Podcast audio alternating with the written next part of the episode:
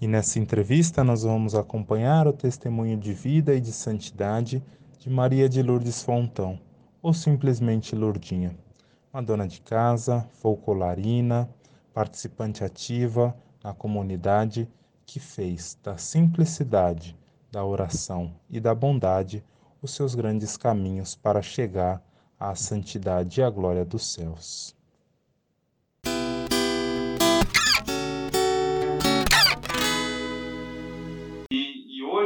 Né, vamos falar com alguém muito especial, não só porque todo mundo é especial, mas também na vida da serva de Deus, da, da nossa personagem de hoje. Antes de, de apresentá-lo, peço que você se inscreva, se for novo por aqui, também aí, se esse vídeo te aproveita, envia para quem você acha que pode gostar desse tema. E olha, dou uma dica aqui, você que é agente de pastoral, você que atua na sua paróquia, assiste esse vídeo porque vai te dar muita esperança, vai te dar muita confiança de que a vida em comunidade vale a pena.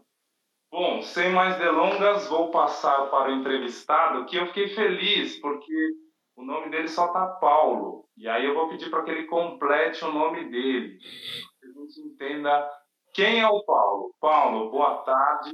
Bem-vindo ao Brasil Terra de Santos. Então, por favor, diga o seu nome e se apresenta um pouquinho para a gente entender quem é você nessa história. Eu agradeço esse convite para poder falar um pouquinho sobre a vida da serva de Deus, Lourdinha Fontão, minha mãe, né? E o meu nome completo é Paulo Celso Nogueira Fontão. Nogueira da minha mãe, Fontão do meu pai. Paulo Celso, porque todos nós lá em casa tínhamos, temos nomes compostos, é, se fazendo referência a algum santo.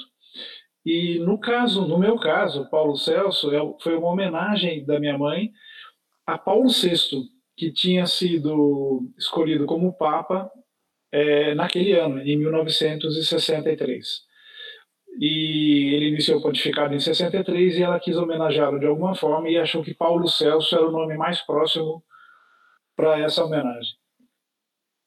Sim. Então temos a honra, não é, de entrevistar um filho de uma serva de Deus, não é?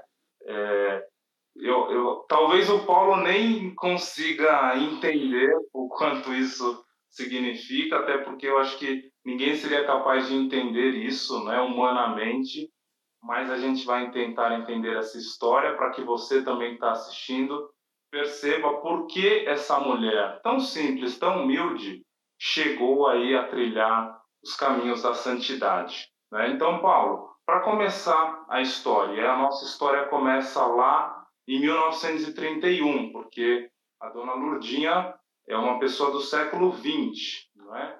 1931, em 1 de março, que é o dia do nascimento dela. Então, para a gente entender qual era o contexto da época, onde ela nasce, quais eram as condições da família, era rica, era pobre, como, como era a situação naquele momento do nascimento da, da serva de Deus. Bom, a Lurdinha Fontão nasceu dia 1 de março de 1931. Ela nasceu em casa, eh, que era normal naquela época, também especialmente para as famílias mais humildes, mais simples, que era o caso da família dela. A minha avó, é, o, meu, o meu, meu avô, o pai dela, trabalhava num clube da cidade e, e a minha avó trabalhava com costura para ajudar nas despesas da casa. Mas era uma família bastante humilde, bastante simples. Ela nasceu nessa casa, foi batizada no mesmo dia que também é alguma coisa que acontecia frequentemente naquela época. E uma curiosidade desse batismo dela é que a minha avó colocou como madrinha de batismo dela Nossa Senhora Aparecida. Aparece na certidão de batizar, de batismo dela no batistério, está documentado lá na igreja matriz de São José. É, essa, esse fato que a madrinha de batismo dela era é Nossa Senhora Aparecida. É, nós somos de uma cidade do interior de São Paulo, que fica a, 100, a 270 quilômetros da cidade de São Paulo, em direção do norte. passando por Campinas, em direção da, da, da divisa com Minas Gerais, uma cidade chamada São José do Rio Pardo. É uma cidade da região é, de São João da Boa Vista, da Diocese de São João da Boa Vista, fica próxima, um pouco próxima da cidade de Mococa, talvez alguém conheça mais, da cidade de Casa Branca, é, próximo da cidade de Vargem Grande do Sul, que é a terra do meu pai, e próximo já de Guaxupé, que é uma cidade já do estado de Minas Gerais, que fica bem próximo dali. É, minha mãe nasceu na, em São José, ela estudou a escola normal, se tornando professora de ensino, de professora primária, professora de ensino fundamental naquela época. Foi trabalhar em escolas rurais como professora, inclusive na região de Divinolândia, né, que é uma, uma cidade próxima que já que tem serra, que é próximo da Serra da Mantiqueira, em direção a Poços de Caldas. Pra, em alguns locais onde ela deu aula, não tinha outro jeito, ela chegava ou de charrete ou no lombo de um cavalo. E, e ela trabalhou nessas situações até ir para uma outra região rural, é, de uma grande fazenda que existe até hoje, uma grande indústria é, que produz açúcar, fermento e álcool também agora, que é a usina Itaiquara. E ela foi trabalhar numa das fazendas desse complexo rural é, da usina Itaiquara. E depois, mais adiante, ela conheceu meu pai, que tinha acabado de terminar o curso de odontologia eles se casaram e eles foram morar na usina Itaiquara uh, até o começo da década de 70, de 1970, até 1969, para ser mais exato. E ela, durante todos esses anos, ela se aposentou como professora, trabalhando sempre em escolas rurais. Foi uma opção que ela fez de trabalhar sempre numa área de pessoas de muita vulnerabilidade. Sim, e é claro que a gente já, já foi né, na história há bastante tempo, mas nessa infância dela, não é, ela, ela estuda no Educandário São José. Não é? É, e para a gente entender que local era esse, não é? Porque também era gerido por uma congregação, não é? As Filhas de Nossa Senhora do Monte Calvário. É, e eu acho que já é importante a gente entender isso para entender um pouco do, da personalidade, do estilo é, de vida que depois a, a Lourdinha foi adotando. Então, é, você pode explicar para a gente o que era esse educandário? Sim, ela estudava na, na escola estadual da época. Porém, no Educandário São José, que fica aproximadamente uns 100 metros da casa da minha, onde ela nasceu, que era a casa da, dos meus avós, é, o educandário era é, um orfanato. É, as irmãs do Monte Calvário, que aqui em São Paulo tem o Hospital Santa Virgínia, no Belém, lá na minha cidade elas são responsáveis até hoje por um orfanato, por uma faculdade e pelo hospital, pela Santa Casa é, da cidade, o Hospital São Vicente. E as irmãs de Monte, do Monte Calvário faziam catequese para as crianças da região ali próximas do educandário. E a minha mãe fez catequese com as irmãs. E a partir dos 11, 12 anos, ela já começou a fazer catequese para as crianças menores. Ela se tornou catequista de, criança, das, de crianças menores, de primeira comunhão. Então, a, ela é, recebeu a fé cristã, católica, dentro de casa, mas também foi muito ajudada pelas irmãs ali do educandário. Sim, e, e, inclusive nessa, nessas fazendas, né, nessa área mais rural, que depois ela, ela vai, depois da, da formação da escola, ela inclusive também não vai só para lecionar, mas também para evangelizar. Né? É, e, e, engraçado, porque naquele tempo, a gente ainda está falando de um, de um período pré-concílio Vaticano II, não é? A uhum. forma como ela catequizava, como ela fazia catequese, como ela evangelizava, é, não, não era tão usual para a época, porque ela gostava muito da Bíblia, no sentido de transmitir principalmente os ensinamentos do Evangelho, não é? Explicar quem era Jesus, também as orações, né? Num tempo em que catequese era sinônimo de entender a doutrina, é, não entender a doutrina, mas que a doutrina fosse apresentada para uma pessoa e ela simplesmente aceitava aquilo. Não é que tinha muito, muito, muito para falar no sentido de, de Jesus, como a gente faz hoje, né? muito mais parecido com hoje, também devido ao Vaticano II. Como era essa, essa sensibilidade que ela tinha na, na, na vida dela como catequista, né? Porque não era algo intelectualizado, porque ela falava para pessoas absolutamente simples, mas não deixava de ser algo raso, não, não deixava de ser algo profundo, não era algo raso, não era algo que, ah, é qualquer coisa. Não, ela ensinava profundamente, mas de uma maneira simples, não é? Fábio, para entender um pouquinho mais como é que era o caráter é, de Lourdinha Fontão, ela algumas algumas informações pequenas, mas que podem ajudar a compreender. Ela, se não fosse professora, ela dizia que queria ser advogada. É, e ela era uma pessoa doce, carinhosa, mas muito forte. E ela gostava muito de filosofia. Então, no período da escola normal, ela inclusive trocou várias cartas. Ela é uma coisa que ela que, que permeia toda a história dela são as cartas. Ela sempre se exprimiu muito através das cartas, teve muita, construiu muita, muitas, muitos laços, teve muita comunhão através de cartas.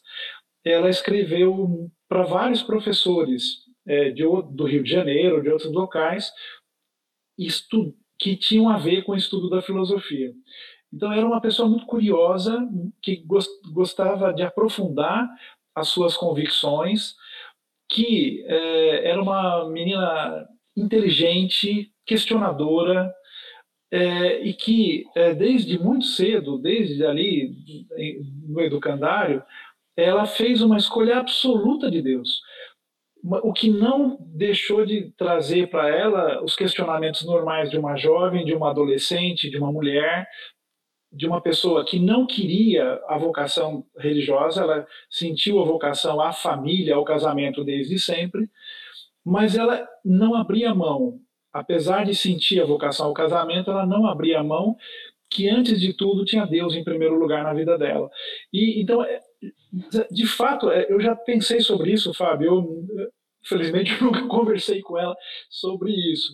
Mas, assim, realmente, o ah, o protagonismo dos leigos, aquilo que o Vaticano II traz como, como desejo para a Igreja, e que hoje o Papa Francisco reforça tanto, é, ela já viveu de certa forma, inclusive porque ela foi para locais onde existia total ausência da Igreja. Ou ela fazia isso como leiga, como alguém comprometida com, a, com o Evangelho e com a, com a fé, ou ninguém faria. Né? Então, de certa forma, a própria vida, a própria situação em que ela acabou se encontrando, a impulsionou a ser alguém que se sentia motivada, se sentia é como se Deus tivesse dado uma missão para ela, porque não, é, não nessas fazendas onde ela foi, nesses locais onde ela foi viver, é, tinha lá o padre que vinha talvez no domingo celebrar uma missa, mas a, a catequese das crianças, dos jovens, toda a vida de igreja que, que ela acabou ajudando a construir nesses locais, é, favorecendo, fortalecendo laços de família, é, fazendo com que muitos casais se casassem na igreja, é, preparando muitas famílias para os batizados dos filhos. Ela foi semeando, não só ela foi como professora, mas foi semeando a fé foi semeando a presença da igreja naquele local. Mas sempre, nunca de, é, deixando é, de ter clareza é, da sua necessária fidelidade à igreja. É, ela sempre contava com a ajuda de muitos sacerdotes, de muitos padres. Ela, na fazenda Itaiquara, por exemplo, ela, os salesianos vinham muito fazer missão ali, é, os redentoristas, várias, vários missionários, as irmãs paulinas iam muitas vezes lá levar a revista, levar os livros. Eu estou dizendo de coisas que eu lembro que eu vi, que eu visualizei, que eu vivi é, junto com ela. Ela é, tinha uma, um amor pela igreja, mas numa dimensão tão ampliada que eu não sei realmente de onde ela tirou isso porque de fato é, não existia naturalmente o protagonismo leigo, mas ela exercia isso. Né? É, eu acho que também os padres e religiosos e religiosas que a conheciam deram um pouco de lenha, colocaram lenha nessa história. Né?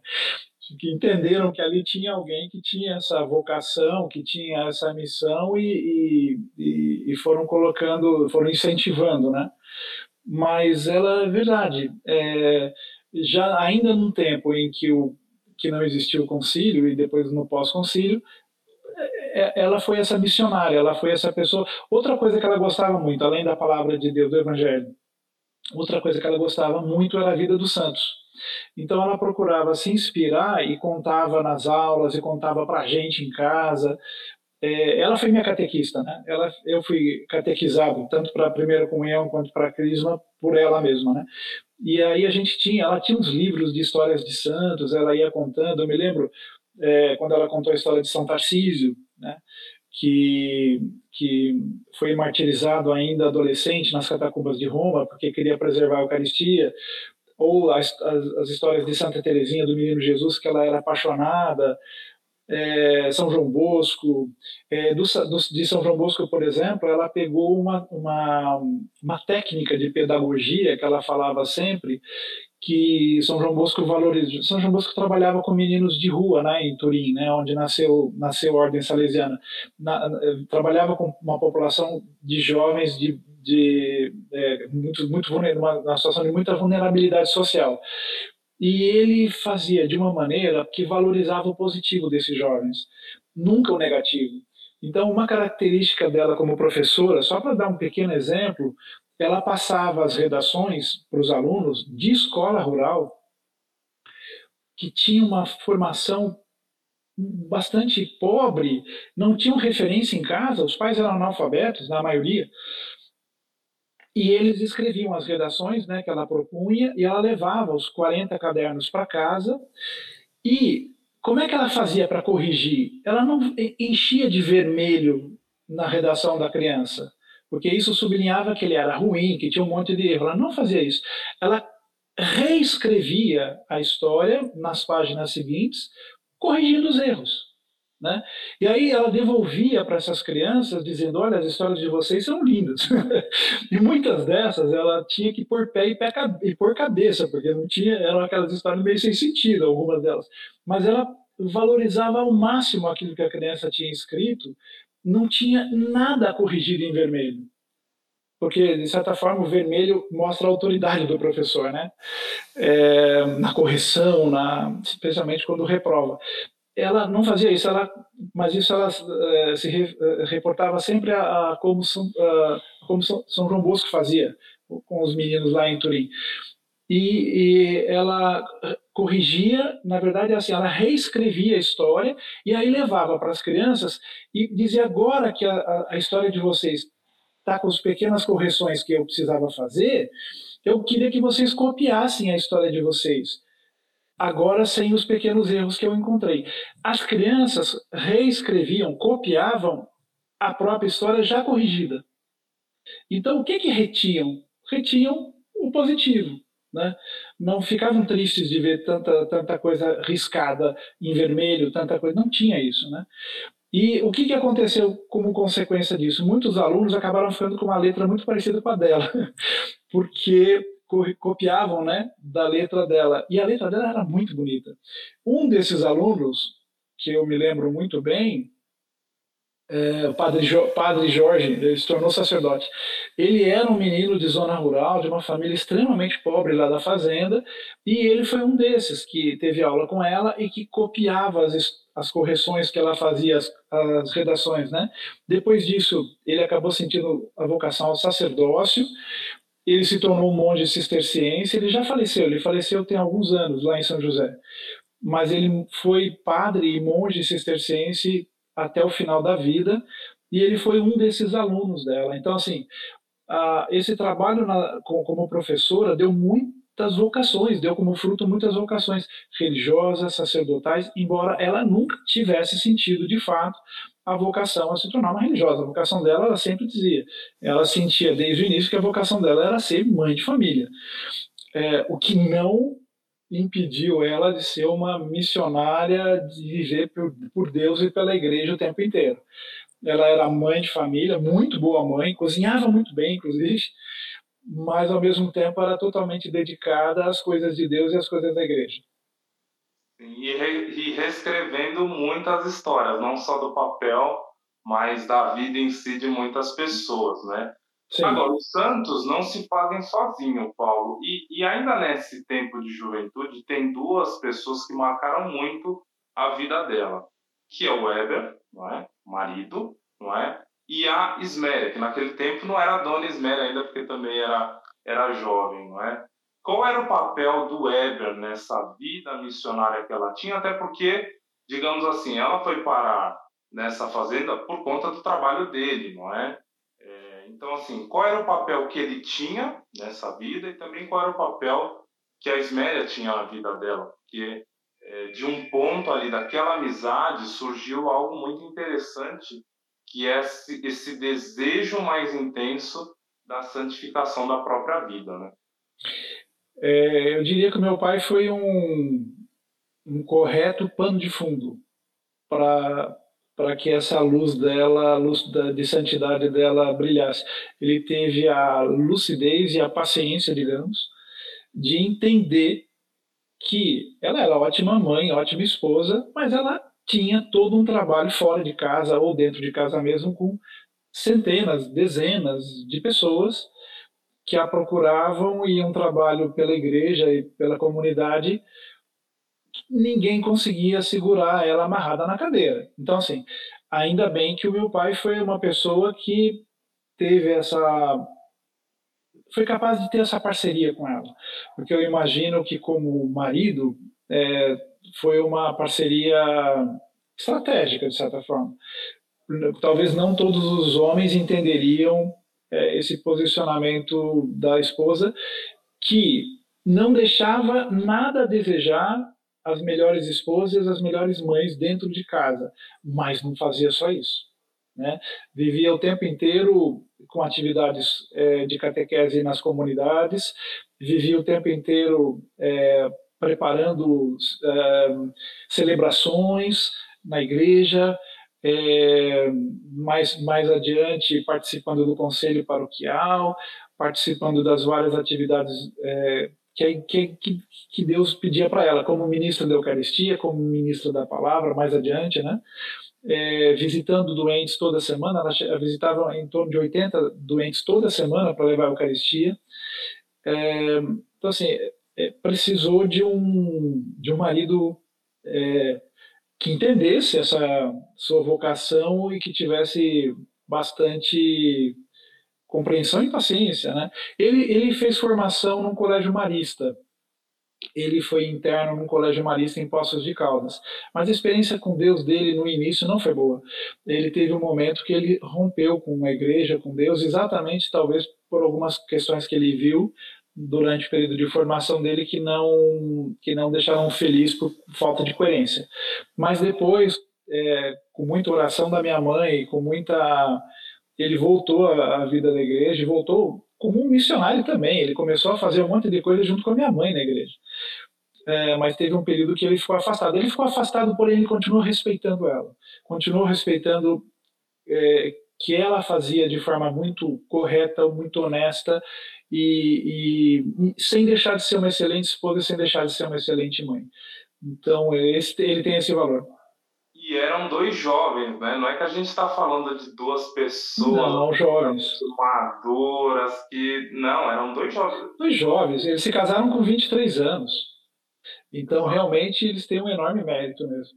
E também numa outra época onde a mulher não tinha ainda esse valor na sociedade, não é? De, de ir atrás, de ter esse papel social. Era um papel muito restringido a própria casa, a própria família, não é? Então, ela rompe barreiras, seja do, do, do Vaticano II, das reformas da Igreja, mas também rompe barreira dos, do papel social que a mulher tinha naquela época. Né? Fábio, eu posso te garantir que a família dele e também os meus tios é, maternos e a minha avó materna também dizia o tempo inteiro que ela exagerava.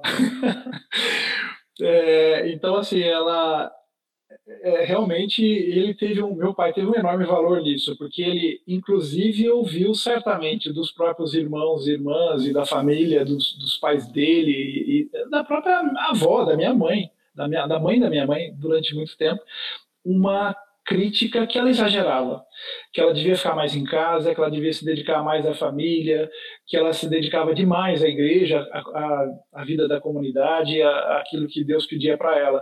Porém, assim, meu pai certamente também não dava ouvidos porque via que na prática não era verdade, né? Que ela não fazia falta dentro de casa, porque dentro de casa ela era uma perfeita dona de casa, uma perfeita mãe, uma perfeita esposa. E apesar disso, ela era fazia milhões de outras coisas pela vida da igreja e da comunidade. Mas ele ajudou ela a segurar muita bronca, muita muita cobrança, inclusive da família. E a dona Isméria é uma pessoa maravilhosa, é viva, né? Ela é uma pessoa também que escolheu Deus em primeiro lugar na sua vida e que era uma das proprietárias da fazenda Itaiquara, né?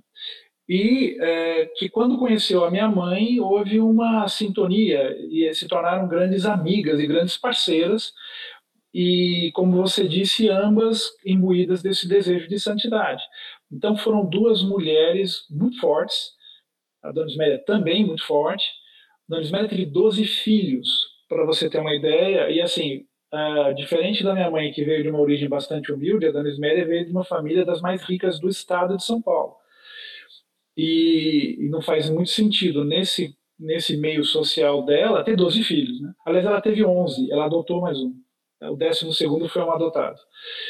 E então assim não fazia o menor sentido para a família dela, para a vida, para o ambiente social que ela que ela onde ela circulava, é, ter 12 filhos, né? E com todos os bens, com todo acesso aos bens que ela tinha e tal. Mas era uma pessoa, e é uma pessoa extremamente humilde, que se colocava junto é, da sua comunidade ali, das pessoas da comunidade, e eram realmente muito amigas, muito parceiras em tudo, e particularmente nessa busca de, de coerência, de santidade. É, por isso, ambas abertas à vida, viu, Fábio? Então, assim, a todo momento, ambas, que Deus mandasse os filhos que, que Deus quisesse. E uma, de certa forma, uma tristeza, em um certo momento, quando, é, depois da Maria Terezinha, que foi a minha a irmã que, que veio depois de mim, que acabou falecendo com 15 dias de vida, ela ficou sabendo que o médico tinha feito a laqueadura no momento da cesariana, sem autorização dela, sem o consentimento dela mas porque ela já tinha tido cinco cesarianas e, e correria risco de vida e, e, ele tomou essa atitude. Mas assim, se não, ela talvez tivesse tido mais filhos ainda, né? mas ela sempre teve aberta a vida e isso era uma, uma questão das duas, sempre muito abertas à vida, abertas à comunidade. Sim, inclusive uma das grandes histórias dela, delas juntas, dentre tantas, é uma peregrinação para distribuir medalhas de Nossa Senhora das Graças, né? E, e, os relatos contam que foram mil medalhas distribuídas nessa, nessa área aí da, das fazendas, não é? Agora, uma coisa é distribuir aqui numa cidade como São Paulo, que você tem um condomínio, moram lá 200 pessoas, você já deixa ali 200 medalhas. Outra coisa é no ambiente rural você fazer essa entrega. Então, como foi esse fato? Por que dessa entrega das medalhas? Fábio, eu diria que isso é, foi uma coisa até pequena no meio dessa história toda, porque assim, foram muitas as ações missionárias que elas fizeram juntas e também com o apoio do, dos padres que vinham ali, dos missionários que vinham até a fazenda. Uma, uma outra, é, isso foi um fato. É, é, ela ganhou essas mil medalhas e ia nas casas, nas comunidades, ia distribuindo, ia, e ela sempre é, valorizava muito exatamente as mães que, que engravidavam, que iam ter, ter um filho. Ela deve ter distribuído na vida, chutando baixo assim, uns 5 mil terços, alguma coisa do tipo assim. Porque também, além, de, toda vez que ela ia para Aparecida, ela é, fazia uma dívida enorme lá, comprava um monte de terços e tudo. Bíblias, ela era uma grande é, freguesa das irmãs Paulinas também.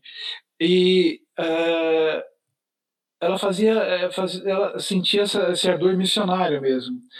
E mas uma coisa que ela fazia também há centenas, ela aprendeu com o bispo de Santos na época, Dom Davi Picão, uma oração da manhã que é de origem desconhecida. Eu não sei quem é o autor, ela também nunca conseguiu saber, mas ela aprendeu com Dom Davi, eu não sei se era dele. E que começa mais ou menos assim: Senhor, no silêncio desse dia que amanhece, quero pedir-te a paz, a sabedoria e a força. Quero olhar hoje o mundo com os olhos como tu mesmo o vês, com os olhos cheios de amor, e assim não ver senão o bem em cada um.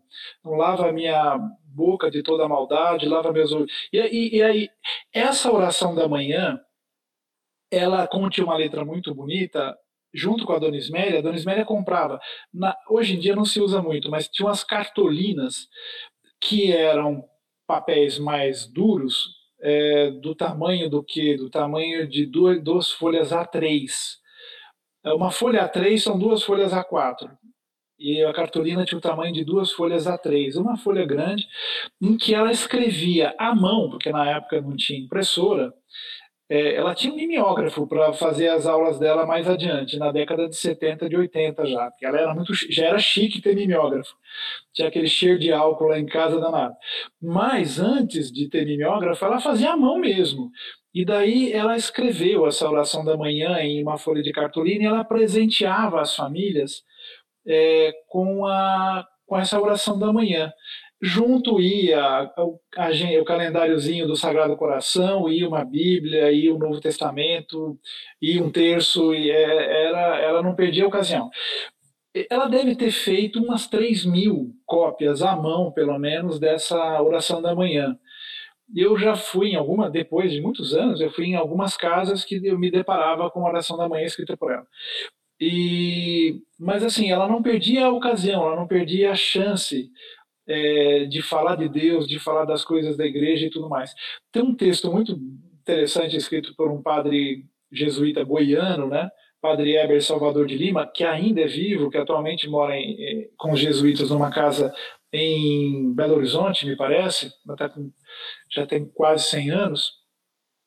Padre Eber escreveu um texto muito bonito quando ela faleceu, e que tinha o título de Um Coração para Amar, e ele falava disso, que ele tentava, ele ia muito lá em casa, é, ao convite, pelo, pelo convite dela mesma, ele escreveu vários livros, muitos livros para jovens, e a minha mãe convidava ele para ir falar para os jovens.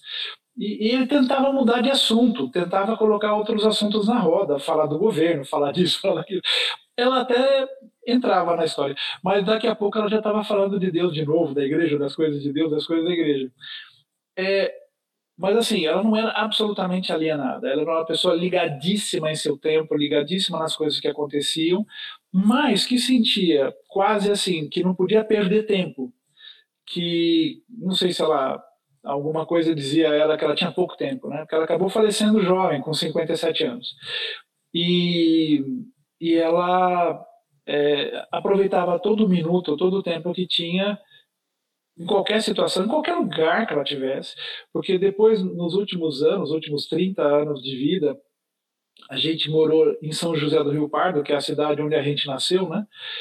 E, e ela tinha convivência em todas as classes sociais, né? E independente onde ela tivesse, com quem ela tivesse, ela não tinha o menor escrúpulo de testemunhar a própria fé e de falar das coisas de Deus, de falar das coisas da igreja não interessava com quem, aonde, se era um local onde pessoas que eram mais ou menos próximas da igreja, mais ou menos próximas de Deus, não fazia diferença. Ela não tinha o menor problema que as pessoas a vissem mal, digamos, é, porque ela estava sendo coerente com aquilo que Deus pedia dela o tempo inteiro. Isso era impressionante mesmo. Ela acordava todo dia às cinco e meia da manhã, é, como boa dona de casa, ela ia na padaria, comprava o pão, deixava o café preparado, a mesa de café pronta, ia para a missa. E aí ela voltava em tempo ainda de servir o café.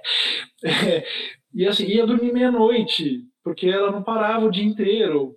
É, fazia as visitas no, aos doentes, participava da reunião do conselho, tinha uma comunidade eclesial de base com sede na minha casa. Na, ela transformou uma garagem que meu pai fez, pensando que ia ser uma garagem suplementar, engano dele, virou uma capela. virou uma capela da, da comunidade da SEB, da comunidade eclesial de base Santa Terezinha, que, era, que era a, a garagem ali era a sede da SEB. É, ela recebia muita gente que ia procurava ela durante o tempo inteiro lá em casa para que estava com problemas, queria dividir com ela, queria. Os padres diziam para as pessoas irem falar com ela. Então, os padres encaminhavam pessoas para falar com ela. Ela ajudou muitos padres e freiras em crise de vocação, tanto pessoalmente quanto é, por escrevendo cartas, né? Como eu disse para você, além de tudo que ela fazia, ela conseguia escrever em torno de umas 15 cartas por dia, todos os dias. E recebia outro tanto, né? E escrevia para padres, bispos, amigos, amigas, para o Papa, para o presidente da República, é, para quem ela sentia que Deus pedia a ela de escrever alguma coisa, de compartilhar alguma coisa, ela escrevia. E isso fez com que ela criasse também uma rede muito grande com pessoas da igreja no Brasil. Na época tinha a Semana da Família na minha cidade, e ela convidou para ir lá na minha cidade o padre Heber Salvador de Lima, que é esse jesuíta, o padre Antônio Maria, o padre é, João Moana, que já, já faleceu, que ele era um padre e médico lá do Maranhão, que também escreveu vários livros e assim por diante. Sim. Inclusive, nessa chegada a São José do Rio Pardo, né, é, São José do Rio Pardo, vamos dizer assim, não é uma cidade minúscula, daquelas que tem 5 mil habitantes, né? Claro, foi crescendo ao longo do tempo, mas também não é uma cidade de porte médio, de porte grande, é uma cidade pequena, mas não pequeníssima, não é? é hoje, por exemplo, tem uma mais ou menos 55 mil habitantes Isso. nessa faixa, né? Para quem está nos assistindo entenda, né? Só que era uma, era uma cidade que ainda naturalmente estava sendo construída, uma cidade do século XIX, e tinham duas, tinham duas paróquias naquele momento. Tinham São José e a São Roque. É, então, antes de falar da importância, digamos assim, pastoral da vida é, da Lourdinha na cidade para a igreja, não é? É também, é, ela é importante também porque começa a fundar uma capela aqui, ajudar numa campanha ali. Que movimento é esse que ela fazia, né? Como ela fazia esse movimento para propagar a fé e também ter mais locais onde se pudessem celebrar a fé, né? Os templos, né? Fábio, ela tinha uma percepção de evangelização que era impressionante mesmo. Ela, de fato, é, você está certo, naquela época tinham duas paróquias, que inclusive tinha uma certa rivalidade entre essas duas paróquias, e ela conseguiu colocar as duas paróquias muito próximas, muito juntas e trabalhando juntas. E mostrando que juntas elas é, caminhariam muito melhor e, e, cresceriam muito mais. Uma das paróquias, que era a paróquia nossa, ficava próximo de casa, a paróquia de São Roque, que é uma igreja que ficava a 100 metros da minha casa, ela também é a, onde tem uma, uma abadia cisterciense.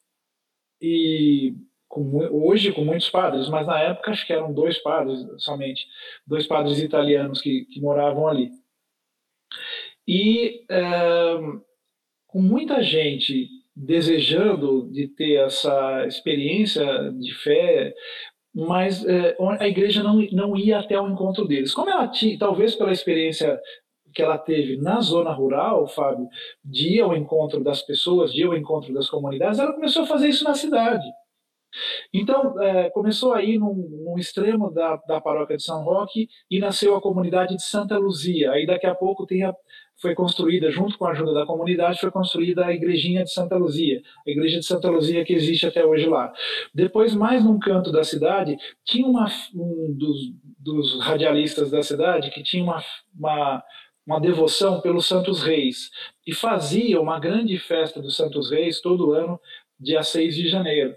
Ela aproveitou essa fé popular nos Santos Reis e nasceu uma comunidade da, na paróquia de São Roque, foi construída a igreja de Santos Reis, que existe até hoje, é uma comunidade grande lá na paróquia de São Roque. Dentro da paróquia de São Roque ainda nasceu a, a, a comunidade no Jardim Aeroporto, tinha um, tinha um campo de aviação na minha cidade, que hoje não existe mais ali, foi mudado de lugar, mas como era um campo de aviação, um pequeno aeroporto, uh, era o Jardim Aeroporto, começou-se um trabalho na comunidade ali naquela região e foi construída a igreja de Nossa Senhora de Loreto, que é padroeira mundial dos aviadores. Né? Se você vai nos aeroportos, geralmente tem uma imagem de Nossa Senhora de Loreto.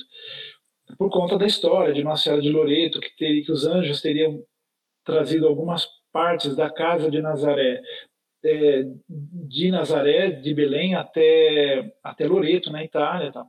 Então, ela é considerada a padroeira mundial dos aviadores da aviação. Então ali nasceu a Igreja Nossa Senhora de Loreto, comunidade. Mas sempre nessa ordem, Fábio. Primeiro a vida de comunidade, primeiro a vida, é, é, primeiro as pessoas, depois o templo, né? Então é, o templo era consequência disso, era um local necessário para o encontro daquela comunidade, né? E também na paróquia de São, de São José, ela ajudou a, a fazer nascer outras comunidades. Hoje, se eu não estou enganado, apesar da minha cidade ser uma cidade de 50, 55 mil habitantes. Se eu não estou enganado, hoje são cinco paróquias. Então a Igreja Católica na cidade é muito viva, é muito participada. O mosteiro cisterciense hoje é bem grande, tem muitos padres, já deu muitos frutos, né?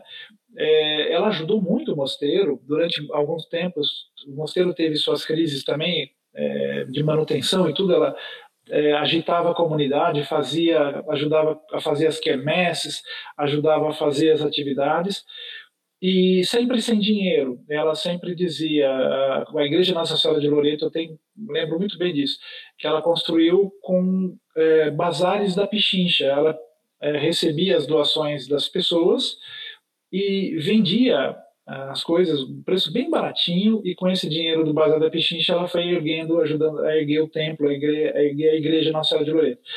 E aí as pessoas diziam, nossa, você conseguiu praticamente sem dinheiro. Falei, ah, exatamente, porque com dinheiro qualquer um faz, né? A gente, as coisas de Deus, é, a gente faz até sem dinheiro. e, e aí ela acabou sendo semeando essas, essa, essas pequenas comunidades mais adiante, ela conseguiu que as duas paróquias juntas fizessem algumas atividades grandes em comum. A principal delas, eu, acho que foi a Semana da Família, que começou a acontecer sempre num ginásio de esportes, com capacidade para mais de duas mil pessoas, todas as noites durante uma semana, de segunda até sexta-feira. E foi para essa Semana da Família que, além dos padres das paróquias ali de São José, ela acabava convidando outros padres de outras paróquias, da diocese, o bispo, e também pessoas como o padre Antônio Maria, o padre João Moana, o padre, e assim por diante. É, mas ela ajudou era, era inerente da vida que brotava ali, entendeu? É, num certo momento convidaram ela para fazer um programa na rádio local chamado A Hora da Ave Maria, às seis da tarde. Então, ela preparava por escrito esses, esses, essas, é, esse programa da Ave Maria de muitíssimos anos. A gente tem os textos todos, que ela não fazia ela tinha um cuidado, ela poderia fazer espontaneamente, mas ela tinha um cuidado de preparar e depois fazer é, ao vivo. Muitas vezes ela ia até a rádio, outras vezes ela fazia por telefone. Lembrando que na época não tinha celular, tá? nem Zoom, nem, nem Meeting, nenhum desses equipamentos, nem internet. Era ou ao vivo lá ou por telefone, telefone fixo. e então assim, uma coisa puxava a outra. Aí o pessoal do jornal convidou ela para escrever no jornal de domingo, todos os domingos escrever uma coluna para o jornal de domingo. É, é, percebiam que ali tinha alguma coisa que poderia ser compartilhada, né? É, e, e, aí ela começou a fazer parte do conselho paroquial, é, e aí chegou a fazer parte do conselho diocesano na época do Dom Tomás Vaqueiro, que foi bispo da nossa diocese, que agora também teve o processo de beatificação aberto. Ele também é considerado servo de Deus agora, Dom Tomás. Uma pessoa maravilhosa, uma pessoa santa mesmo. que foi quem fez o sepultamento dela, né? Quem fez a missa de sepultamento dela foi ele. E, mas assim, é, era natural, ela não conseguia ficar parada. ela dizia, as pessoas diziam, mas você precisa descansar. E ela falava, falava, lembrando de Santa Teresinha, que dizia que quando a gente morre, a gente vai ter muito tempo para descansar. Agora não dá, não tem tempo de descansar. E, e, e é, era essa é, é, é, aquilo que você falou logo no início, Fábio, é, chamando a atenção das pessoas que têm um envolvimento como leigos, né? É, a grande maior maioria da igreja são os leigos, somos nós leigos. A maioria, a igreja é formada por uma minoria de padres e freiras, né, de, de consagrados e consagradas, que, claro, tem um papel importantíssimo na igreja, mas a grande maioria da igreja são leigos, né? É, os, a maioria dos primeiros apóstolos eram todos leigos, né? A, a, aqueles 72 que Jesus mandou evangelizar dois a dois, né? Eram leigos, eram leigos fazendo evangelização, fazendo nascer comunidades, fazendo nascer é, igrejas, né? Locais. É, e a gente sente, percebe, na serva de Deus, Ludia Fontão, esse esse fervor, essa, esse amor pelas coisas de Deus, pelas coisas da igreja, que se eu recebo um dom tão grande, eu não posso guardar para mim. Eu tenho que compartilhar, eu tenho que distribuir, eu tenho que ser generoso. Eu não posso, não posso me bastar. Não basta que eu esteja bem, porque eu encontrei a Deus, encontrei as coisas de Deus, as coisas da igreja.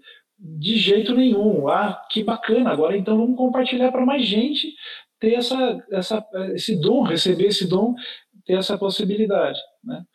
Então, eu acho que, é, é, assim, não foi nada planejado, né? nada, nada disso era planejado, era fruto da vida, era fruto da abertura ao Espírito, fruto do desejo dela de ser instrumento de Deus, né?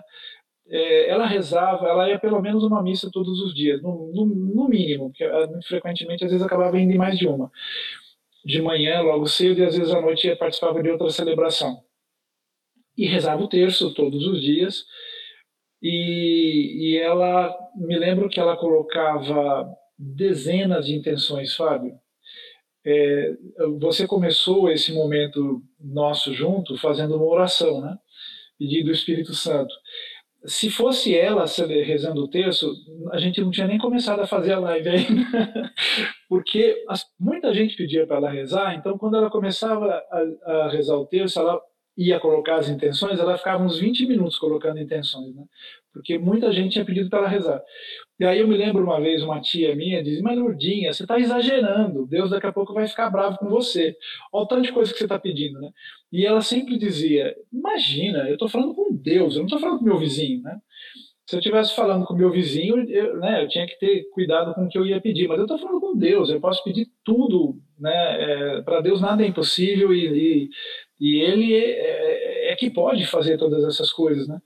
Então, o tempo inteiro ela, ela repetia isso, o tempo inteiro ela repetia isso com palavras e com a vida. Então, era natural que desse fruto. Eu, é, é, eu vejo dessa forma, né?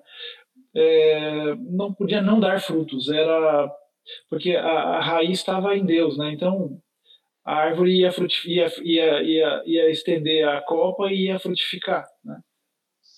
Agora um grande questionamento, Paulo, que os agentes de pastoral em geral têm, né, os leigos, é às vezes a gente faz, às vezes não, a gente faz muita coisa na vida da igreja, da nossa comunidade, participa de várias pastorais. Mas muitas vezes, em casa, esse reflexo todo do, do amor de Deus, do, da evangelização, muitas vezes ele não frutifica como as pessoas gostariam, não é? A gente sabe quais são as dificuldades de evangelizar a nossa própria casa, não é? é? inclusive, na sua família tinha um lema, não é? Tinha um lema da família, não é? Que, que era buscar primeiro o reino, de, reino de Deus e tudo mais seria dado por acréscimo, né? Então, é como foi esse trabalho, não é? De, de, de implantar essa espiritualidade, de colocar Deus dentro da própria família, porque imagino que uma pessoa tão, tão preocupada assim com a vida da igreja em si também, claro, que dedicava muito tempo à própria família, fazer com que o fruto da própria família é, fosse fosse crescendo, fosse evoluindo, não é? Fosse de fato o sonho de Deus. Então, como era essa vida dela como mãe, como esposa, como vó, não é que foi? Como era? Fábio, eu acho que ela tinha essa clareza, óbvio, e mas também tinha a clareza de que as escolhas são individuais. Então, é, muita gente fala, Paulo, que, que honra você ser filho de uma santa. É, sem dúvida, né? Foi um presente de Deus eu ter tido a minha mãe. É, porém, de forma alguma, a santidade nesse sentido de, se ela for um dia beatificada e canonizada, isso não quer dizer que eu vou ser beatificada e canonizada, que eu vou responder diante de Deus pelas minhas escolhas e pelo caminho que eu fizer, né? Então, ela tinha essa clareza que ela fazia o caminho que Deus pedia para ela e rezava muito pelos filhos, pelo marido, pela, pelos, pelo, pelos cunhados, pelas cunhadas, pelos netos, depois quando vieram os netos. Ela conheceu quase todos os netos, menos um dos netos que acabou nascendo depois que ela, que ela faleceu, o último neto. É, mas ela tinha clareza também que ela não podia interferir na liberdade das pessoas. Que se algumas dessas pessoas, irmãos, irmão dela, cunhado, cunhada, é, eventualmente não fizessem a mesma escolha que ela, tinham total liberdade, mas tinham tido a oportunidade de conhecer. Então, é, eu acho que isso é uma coisa que deve tranquilizar também o coração de quem se dedica à vida da igreja. Se procura fazer isso de coração sincero, isso não quer dizer que você vai obrigar as pessoas que estão ao teu redor de seguirem o teu caminho. Né? A maioria dos santos diz isso, né? Eu sigo a Deus. Quem quiser que me siga, né? É, e ela contava a história de Santa Rita de Cássia, que em algum momento os dois filhos fizeram um caminho tão tortuoso que ela pediu a Deus que eles morressem, né? a continuarem no caminho tortuoso e de tornaram foram por um caminho mesmo de, de, de, crimes, né, praticamente, né? Então ela, Santa Rita pediu a Deus que, que levasse os filhos para que eles não não, desse, não tivessem a oportunidade de continuar no, no, no péssimo caminho que eles tinham é, iniciado.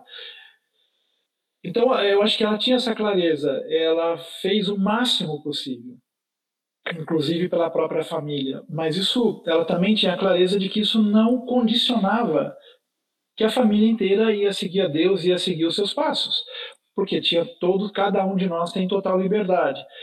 É, então, a inspiração todos tivemos. a, as escolhas e os caminhos cada um faz depois, né? E, e aí a, a, eu, não adianta minha mãe ser canonizada, isso não me garante absolutamente nada. Mas, pelo contrário, é, piora a minha situação, porque eu tive uma ótima inspiração dentro de casa. A minha responsabilidade só aumenta. Mas, assim, é, acho que isso deve tranquilizar quem trabalha para as coisas de Deus e para as coisas da igreja é, ninguém se sentir culpado se por acaso. Eu conheço várias histórias né, de casais que fazem uma vida absolutamente linda por Deus e pela igreja, né, e procuram também se dedicar muito aos filhos, e, e tem um filho que se torna dependente químico ou que faz um caminho ruim. Então, eu acho que não tem que ficar. Lógico, imagina, vai ser sempre um sofrimento para os pais, mas assim. É, se, aquilo que os santos sempre dizem: segue a Deus, quem quiser que te siga. Né? É, o livre-arbítrio, a liberdade é de cada um. Né? Então, o fato de você ser um, um leigo engajado e procurar ser santo, isso não vai garantir que teus filhos vão ser, ou que teus irmãos vão ser, ou que as pessoas que estão próximas de você vão seguir o mesmo caminho. De jeito nenhum. É, é, a escolha de Deus é individual e intransferível. é, a, conversa é entre eu e Deus, entre você e Deus, entre cada um e Deus, né? Não é, não, não basta alguém da minha família fazer essa escolha, esse trajeto que eu já estou garantido. Não. E isso acho que ela deixou claro muitas vezes, né? Porque claro que nem sempre todos nós fizemos todas as coisas certas, óbvio. a gente estava em caminho, né? Está em caminho. E, e aí é, é isso, né? Sim. E, e para falar também dessa maternidade, né, já que estamos falando é, da, da Lourdinha como uma mãe, como uma, uma pessoa de uma família, não é? Essa maternidade também era estendida não só a vocês, filhos, né, mas também aos seminaristas, não é? Sim. Inclusive, inclusive eu acho que ela, ela inicia algo que talvez um dia na igreja até seja institucionalizado, não é? Terem ali mulheres, pessoas para ajudarem os seminaristas não só a se formarem como sacerdotes, mas para que eles também é, se, se ajudem a, a si mesmos, não é? a lidar com todas as carências, né? Porque é um tempo difícil de, de seminário, você está longe da família, às vezes está longe até da própria cidade. E ela fez muito esse papel de mãe dos seminaristas, né? Dando força nos tempos difíceis, instruindo nos tempos de crise. Então, que relação é essa que ela tinha com seminaristas e até teve seminarista aí que depois se tornou gente famosa no nosso Brasil, não é?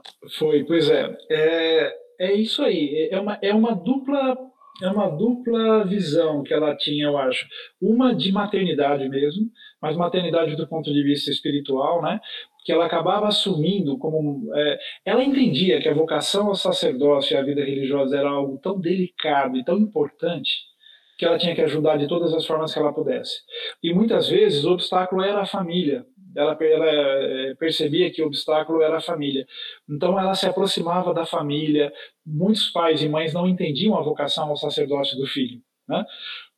Então eu vi várias vezes ela se aproximar é, da mãe, do pai, para ajudar a esse pai e essa mãe a entenderem a vocação que o filho estava escolhendo, né?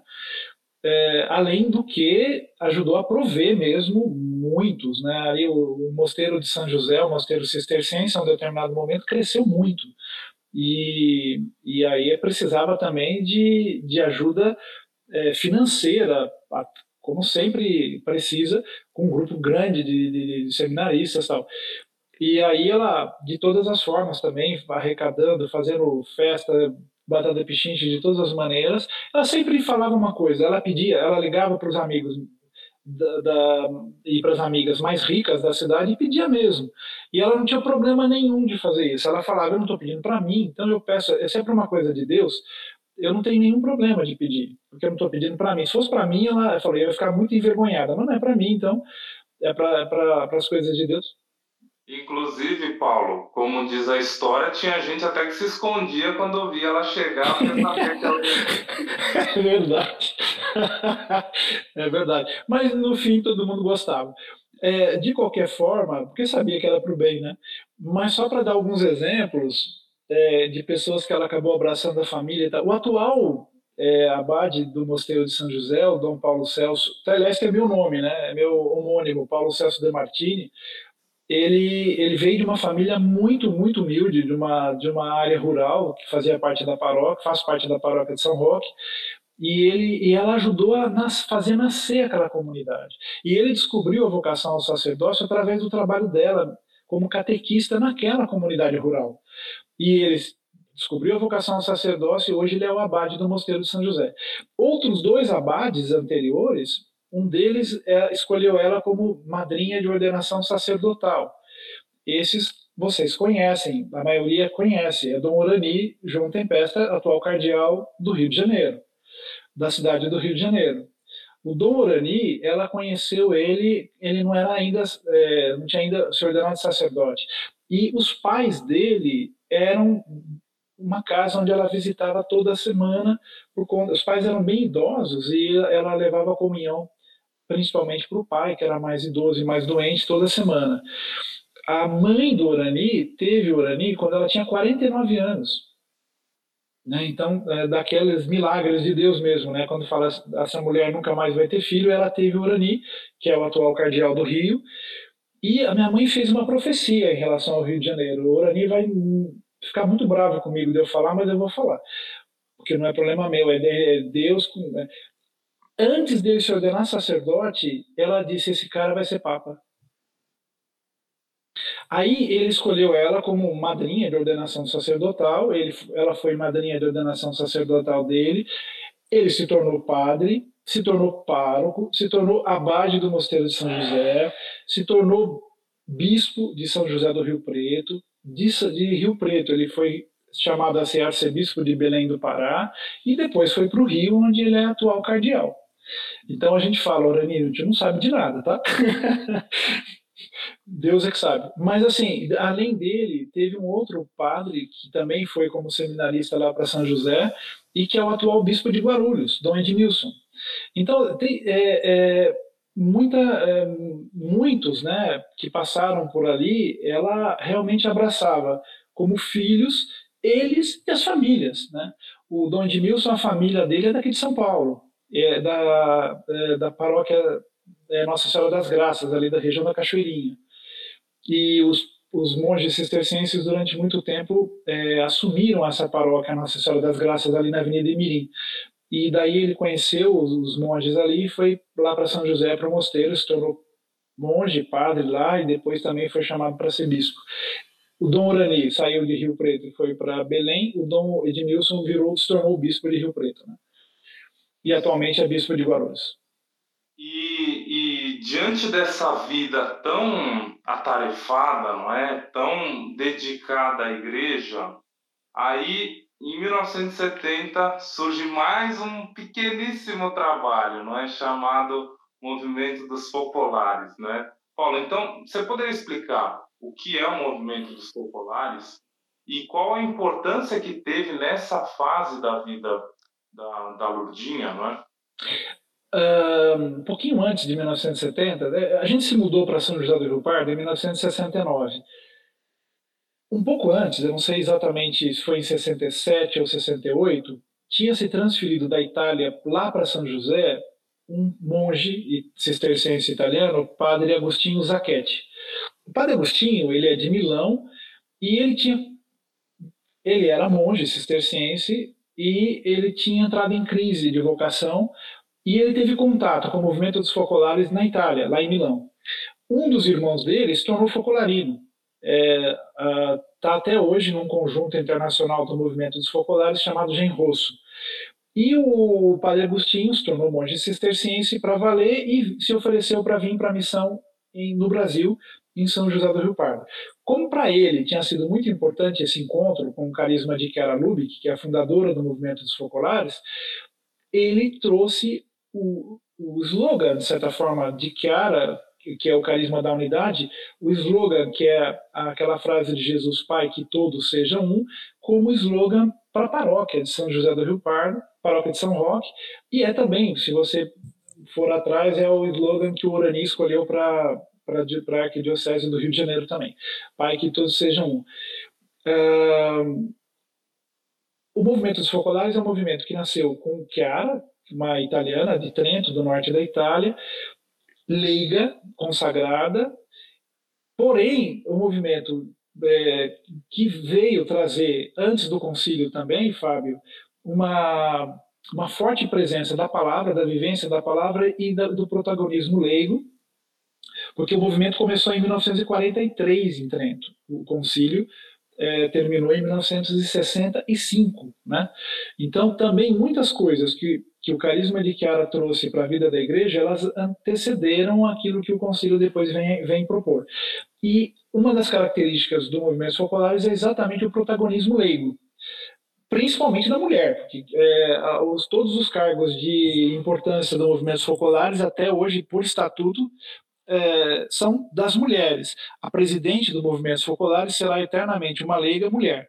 Nunca vai ser um padre, por exemplo e foi aceito assim como pela igreja. E o movimento dele faz, como o carisma é o carisma da unidade, dele fazem parte é, leigos, religiosos, religiosas, padres, freiras, alguns bispos que se consideram mais próximos, é, católicos, luteranos, anglicanos, evangélicos das várias denominações, é, budistas, muçulmanos, pessoas de boa vontade que não têm uma fé religiosa definida, mas que buscam juntos construir um mundo melhor, um mundo mais justo, um mundo mais unido. Então, assim, é um movimento que traz uma dimensão de amplidão para a igreja muito a cara da igreja pós-conciliar mesmo, né?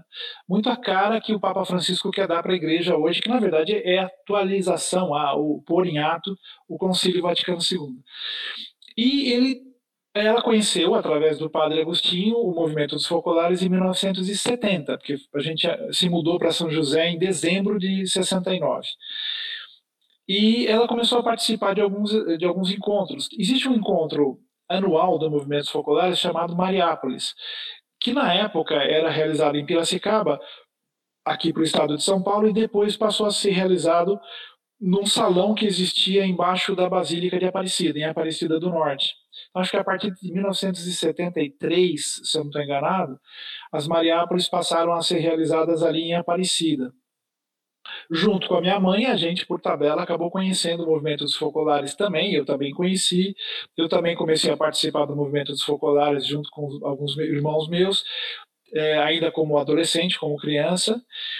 E foi importante porque reforçava em nós aquilo, uma fé que a gente já tinha, de certa forma, e um frescor que atrai, atrai atraía exatamente porque trazia uma visão de uma igreja renovada, aberta para o mundo, é, que acolhia todos, né?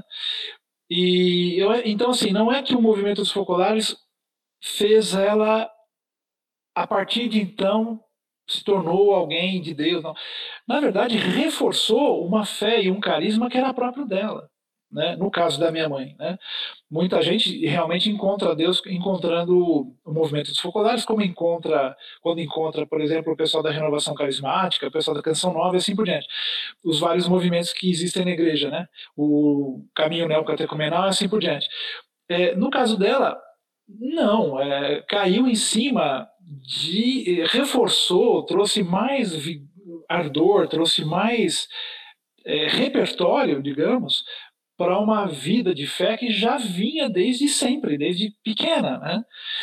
E de certa forma veio, sabe fazer o quê? Veio confirmar o que ela já fazia, né? Porque, é, como você disse, ela viveu antes do concílio, né?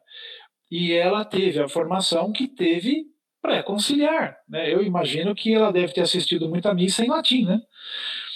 E mais eh, o encontro com movimentos focolares, com toda a abertura que tinha, acabou reforçando e, e por isso trazia para ela muito entusiasmo uma visão de igreja que ela já tinha, né? que ela já tinha intuído, que ela já tinha experimentado. Né? Então foi, de fato, foi fundamental nesse sentido. Ela passou a participar do movimento dos focolares também, mas sem deixar de lado toda a dedicação que ela tinha para a igreja inteira.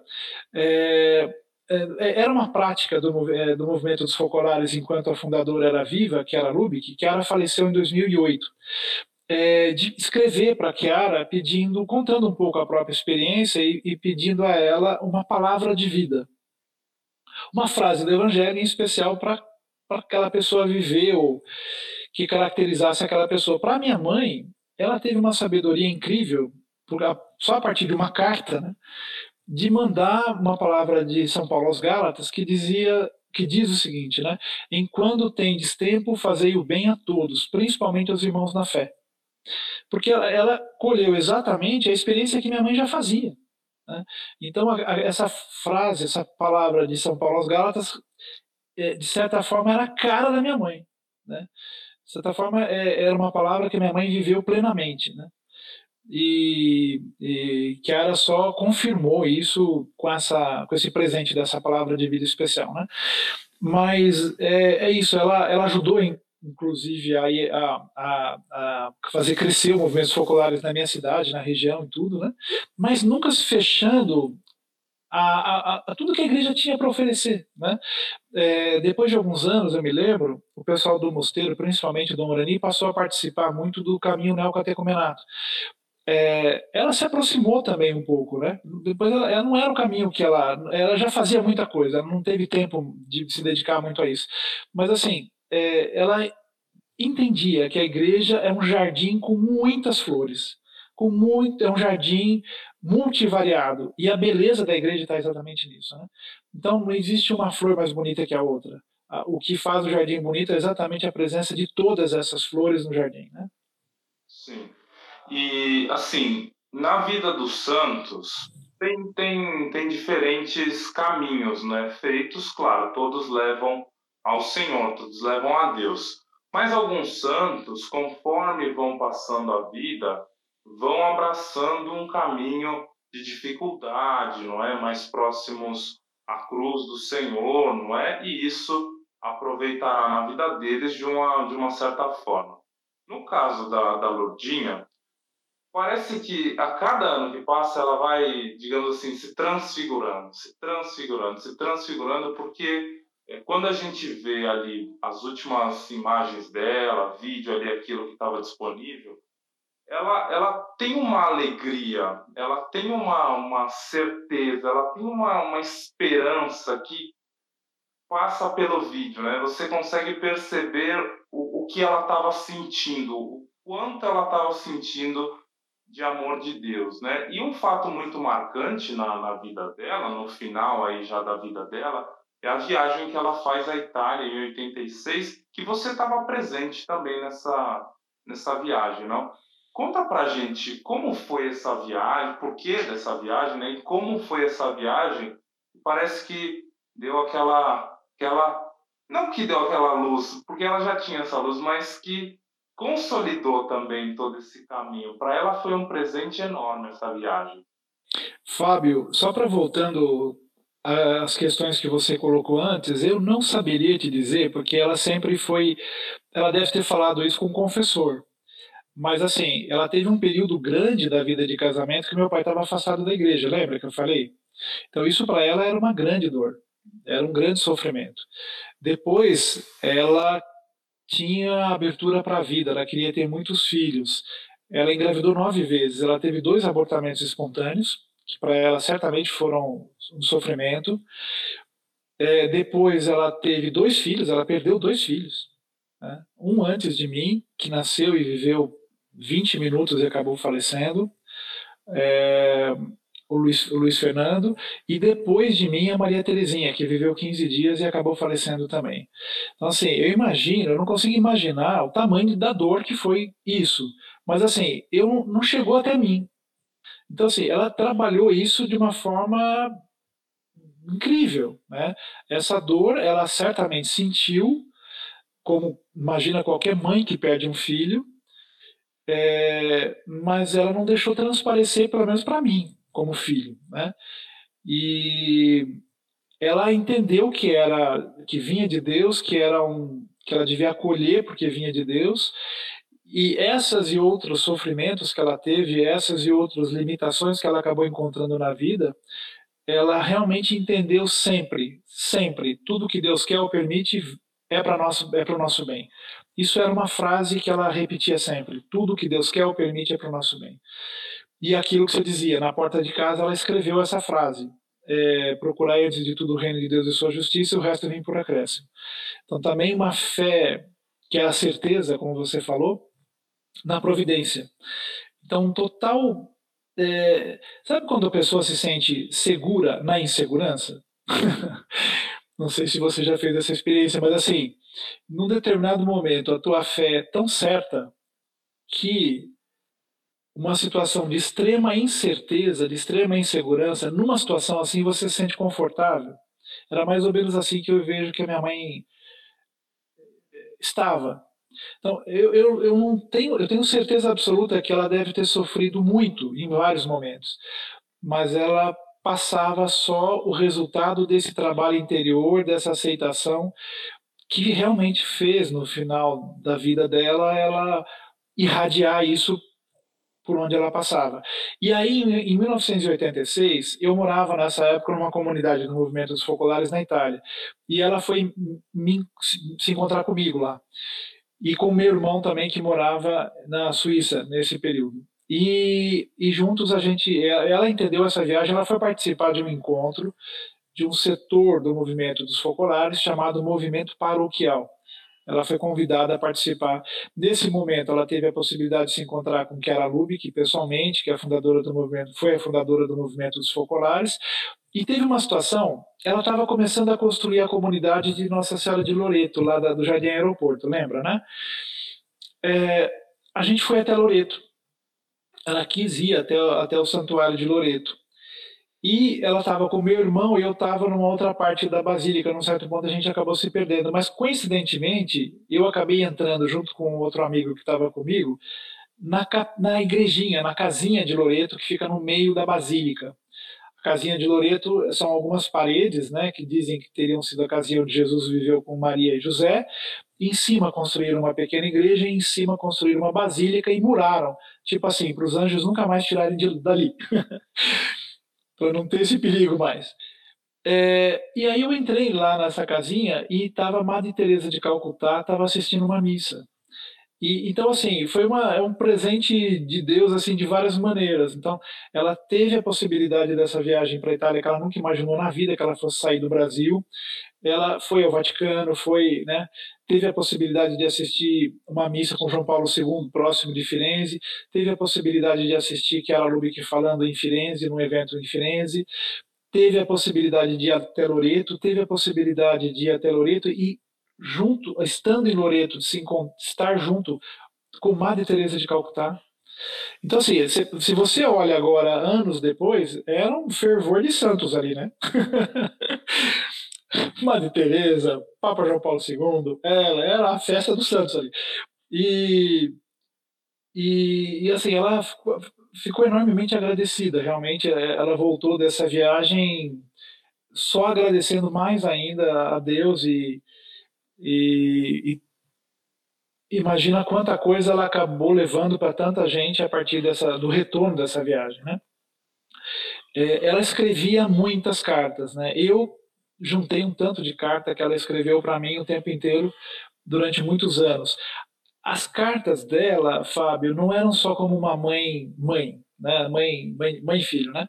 Mas alguém que também estava preocupada, além se eu tinha roupa para vestir, se eu tinha o que comer, se eu estava bem e tal, estava preocupada se eu estava continuando a seguir os caminhos de Deus, né? Então, assim, delicadamente ela, ela, ela conseguia um jeito de falar isso também nas cartas para os filhos e é, é, é, tem isso tudo documentado. Depois é, isso vai poder ser publicado, divulgado e tudo mais, né? Mas é uma pessoa encantada por Deus mesmo, né? Como diz o padre Heber Salvador de Lima naquele texto, né?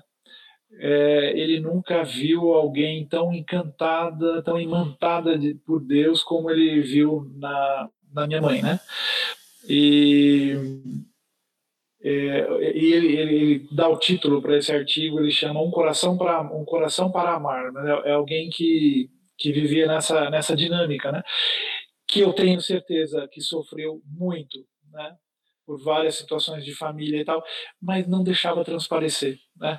Deixava, fazia esse trabalho interior e, e só colocava para fora aquilo que era o fruto disso, o fruto desse trabalho interior. Isso é bem bacana.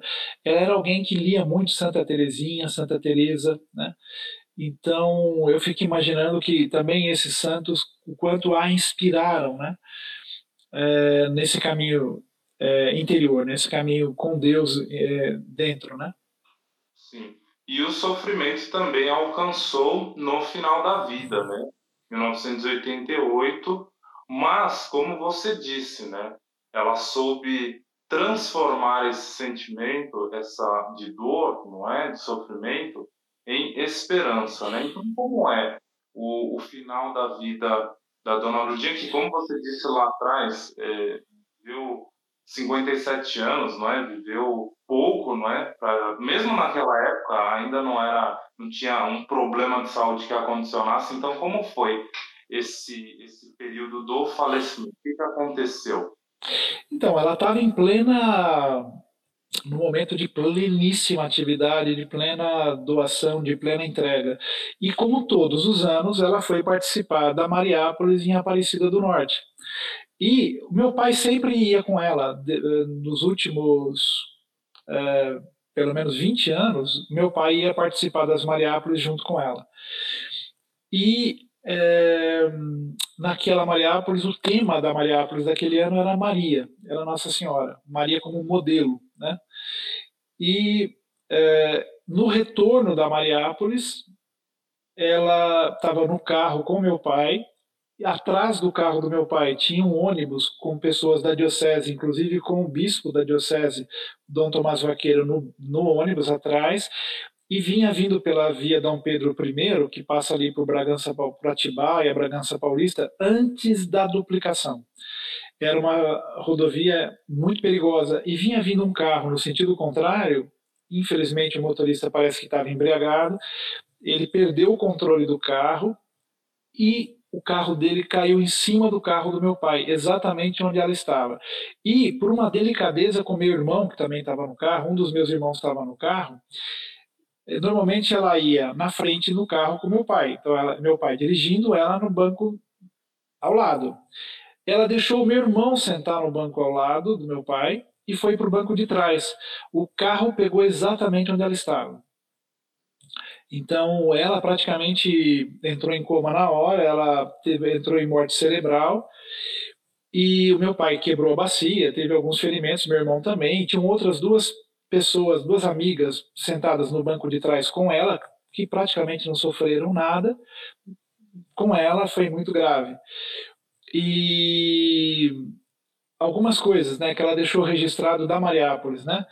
Nesse último dia da Mariápolis, meu pai ficou muito bravo, porque meu pai, ela, ela convidou, ela se confessou nesse último dia, né? E ela convidou meu pai para se confessar também. E ele não quis, né? Ele brincava de vez em quando, ah, eu não vou me confessar, eu já sou perfeito, não preciso me confessar. E aí ele ficou muito bravo, muito triste. Ele falou: se eu tivesse me confessado, eu tinha ido junto com ela. Mas eu não me confessei. E, é, e aí ela se confessou. E o Dom Tomás, na missa de corpo presente, né, fala uma coisa bem bonita sobre, sobre esse momento dela, que é, na missa final da Mariápolis, o, o então arcebispo de Aparecida é, celebrou a missa e falando de Nossa Senhora, dizia: levem Maria com vocês para casa. Hoje é o último dia da Mariápolis, vocês vão retornar para suas casas, levem Maria com vocês. E aí o Dom Tomás dizia: no caso da Lourdinha foi diferente. É, eu me emociono sempre quando eu falo isso. É, no caso da Lourdinha foi diferente. Ela quis levar a Lourdinha para casa dela. Né? É, né, Nossa Senhora quis levar a Lourdinha, porque estava pronta já. Né? E... Inclusive, ela descreve esse como o dia mais feliz da vida dela, não? Sim. E ela escreveu várias coisas na, num caderninho de anotações, né? Que a gente tem guardado, que caiu do carro quando teve o acidente. E na última folha desse caderninho está escrito assim: se a dor une, que seja bem-vinda. Então, para a gente ficou como se fosse um testamento dela. Né? E uma coisa curiosa que aconteceu, e é, é, que assim, ela sempre falava que a morte era o momento mais feliz da vida, da nossa vida, ou deveria ser, porque é o momento que a gente vai se encontrar com aquela pessoa pela qual a gente viveu a vida inteira. A gente vai se encontrar com Deus. Né? Então era um momento de muita festa. Né? Ela não gostava de velório com tudo roxo, com cheiro de vela, com aquela coisa triste. E ela isso não combina com com morte de cristão. Né? A morte do cristão tem que ser uma festa, não pode ser essa, essa coisa assim. Né? E o que, que aconteceu, curiosamente? É, ela fale, acabou falecendo no hospital em Atibaia. E é, a, o carro da funerária foi levando ela até São José e o carro do meu irmão, de um dos meus irmãos, foi atrás. Estavam dois irmãos e as duas cunhadas no carro. Perto de Campinas, o carro da funerária quebrou. E ela teve, com autorização da Polícia Rodoviária Federal, o caixão foi autorizado, meu irmão, a colocar no carro dele. Ele, ele tinha uma peruinha, uma Station Wagon, assim, uma perua, chamava, acho que Elba. E é, baixando o banco dava para caber, caber, coube o caixão. E o, a minha cunhada e o meu irmão foram juntos, meio arranjados ali. Então, ela chegou na minha cidade, não chegou num carro de funerária. Quando ela chegou, todos os sinos das igrejas tocaram, fizeram uma festa para a chegada dela na, na cidade e foi para a matriz de São, de São Roque, onde foram celebradas acho que 12 missas, porque todos os padres da cidade e da região quiseram celebrar a missa de corpo presente. E a noite inteira, a partir do momento que ela chegou na cidade, foram foi milhares de pessoas passando ali. Então, assim, foi tudo menos triste, não tinha nada roxo, não tinha cheiro de vela, tinha, tinha sentimento de festa mesmo, do jeito que ela queria. E nem chegou na cidade com carro de funerária, entendeu? chegou no carro dos filhos. E, Paulo, essas imagens tem também na, na própria internet, aí no canal do YouTube, tem um canal do YouTube da, da Lurdinha. Olhando as imagens, eu não sei se alguém conseguiu fazer esse, essa mensuração. Você tem ideia de quantas pessoas participaram do velório? Porque as imagens é, é uma coisa absurda o quanto de gente que tem. E nós não estamos falando de um bispo, nem de um padre, nem de alguém de uma congregação, nem de um, um político, enfim. Nós estamos falando de uma pessoa absolutamente simples, né? mas tinha muita gente lá. Tem, tem essa ideia de quantas pessoas mais ou menos passaram por ali? Então, é, olha, começou com a missa, com as primeiras missas de corpo presente. Então, começou a ter missa de corpo presente, começou a passar gente, Fábio. As missas foram todas celebradas na Igreja Matriz de São Roque, que é onde ela está atualmente, né? O corpo dela está. É, e foi levado para a Igreja Nossa Senhora de Loreto, a uns dois quilômetros e meio, três quilômetros de caminhada. Então teve um monte de gente que foi nessa nessa nessa procissão, né? quase foi uma procissão, levando o caixão da igreja matriz de São Roque até a igreja Nossa Senhora de Loreto. Foi muita gente, eu não sei, umas duas, três mil pessoas, não sei dizer. E depois, chegando na igreja de Loreto, não cabia. Obviamente, a igreja de Loreto é uma igreja pequena, cabem umas 200 pessoas no máximo. A missa foi de, de corpo presente e campal, foi a, na frente da igreja para a rua, porque não cabia dentro da igreja o Dom Tomás celebrou essa missa é, como uma missa campal. E, mas não sei dizer quantas, mas, a, mas tinha umas, sei lá, 2.500, 3.000 pessoas na, pelas ruas da cidade, de uma igreja a outra, com certeza tinha. E durante toda a noite tinha passado muita gente. Então, muita gente que não conseguiu ir no sepultamento, mas tinha passado na igreja durante a noite. E por toda essa história que nós contamos, essa belíssima história de, de santidade, Paulo, como que você acha que quem está no caminho de busca da santidade ou quem quer entrar nesse caminho, a exemplo da vida da Lourdinha, pode continuar trilhando esse caminho, né? Como a gente aprende a ser santo, a exemplo da Lourdinha. É, eu acho que primeiro respondendo a uma pergunta inicial de Deus com a gente, né? É, que, o, que é, o que é o meu ideal de vida, né? Então, acho que a primeira questão é, é, é fazer essa primeira escolha, né? É, minha mãe colocou Deus em primeiro lugar. Não era a família, não eram os filhos, não era. E eu não tenho nenhum problema com isso, muito pelo contrário. Porque quando ela colocou Deus em primeiro lugar, quem saiu ganhando foi a gente. Né? Então, acho que a, primeira questão é que escolhas você está fazendo para a tua vida, né? É, o que, que você está pondo em primeiro lugar na tua vida? Tua carreira, tua profissão, os bens materiais, teus sonhos de realização, o que é que você está pondo como primeiro lugar na tua vida? Então, atenção, cuidado já nessa primeira escolha. Convém por Deus, porque o resto passa. Morre, queima, né? Então, é, convém por alguma coisa que não passa, que é Deus, né? Depois, a busca da, da coerência evangélica, dela procurar viver é, com coerência o evangelho e muito, muito, muito em unidade com a igreja, com os padres, com os bispos e com o Papa. Né? Então, nesse momento, por exemplo, eu tenho certeza que se ela estivesse aqui com a gente, ela estaria encantada com o Papa Francisco. Né? Porque é alguém que lembra o tempo inteiro isso para a gente. E ele, o Papa Francisco fala muito dos santos da porta ao lado.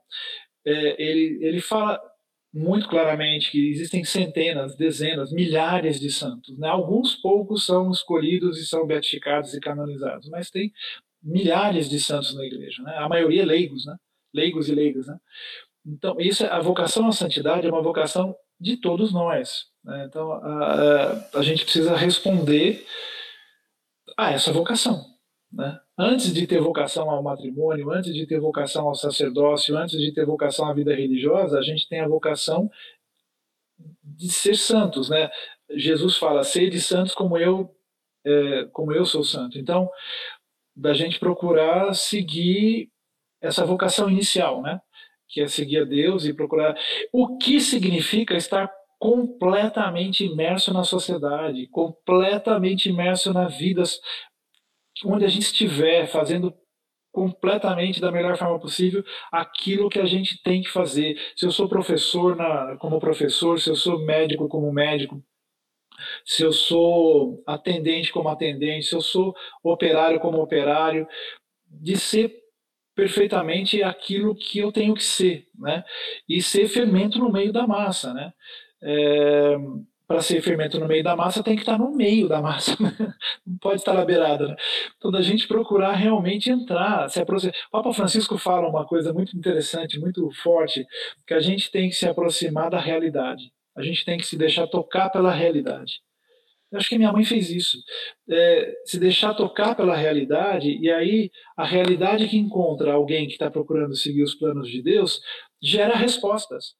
O amor é criativo. Né? Então, aí, é, é, é, quando você se deixa tocar pela realidade e você está cheio das coisas de Deus, Deus em você produz respostas para aquela realidade.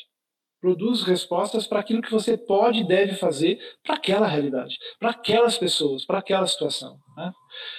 É, então, eu acho que é isso. É, é seguir a vocação de todos nós. A santidade é a vocação para todos nós, não é para uma elite. Sim. E também o que é para todos nós é oração, não é? Então, vamos nesse momento nos colocar em oração. Paulo, por favor, você conduz a oração para a beatificação, não é?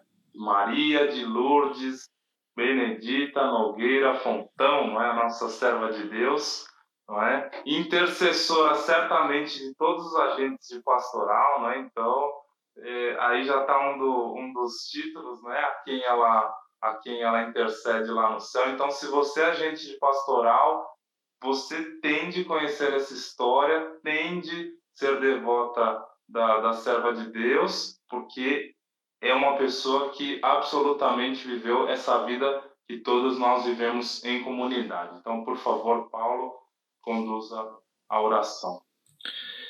Então, essa aqui é uma oração aprovada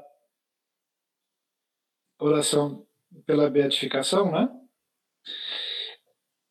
É, lembrando, o processo de beatificação dela foi aceito pelo Vaticano em 2014, né, numa comunicação de outubro de 2014, e está tá continuando, né? Então a oração diz o seguinte: Pai Santo, que ornastes vossa filha, Lurdinha Fontão, com zelo pela vossa palavra, no serviço catequético e no auxílio ao próximo, fazei-nos anunciadores de vosso reino, permanecendo fiéis e vivendo com alegria nossa fé cristã, mesmo diante das dificuldades da vida. Suplicamos a graça da beatificação desta vossa serva, em razão do testemunho cristão que nos deu, e imploramos, pela sua intercessão, a graça de que necessitamos é aqui cada um coloca a graça que quer solicitar por sua intercessão. Por nosso Senhor Jesus Cristo, vosso Filho, que convosco vive e reina na unidade do Espírito Santo. Amém.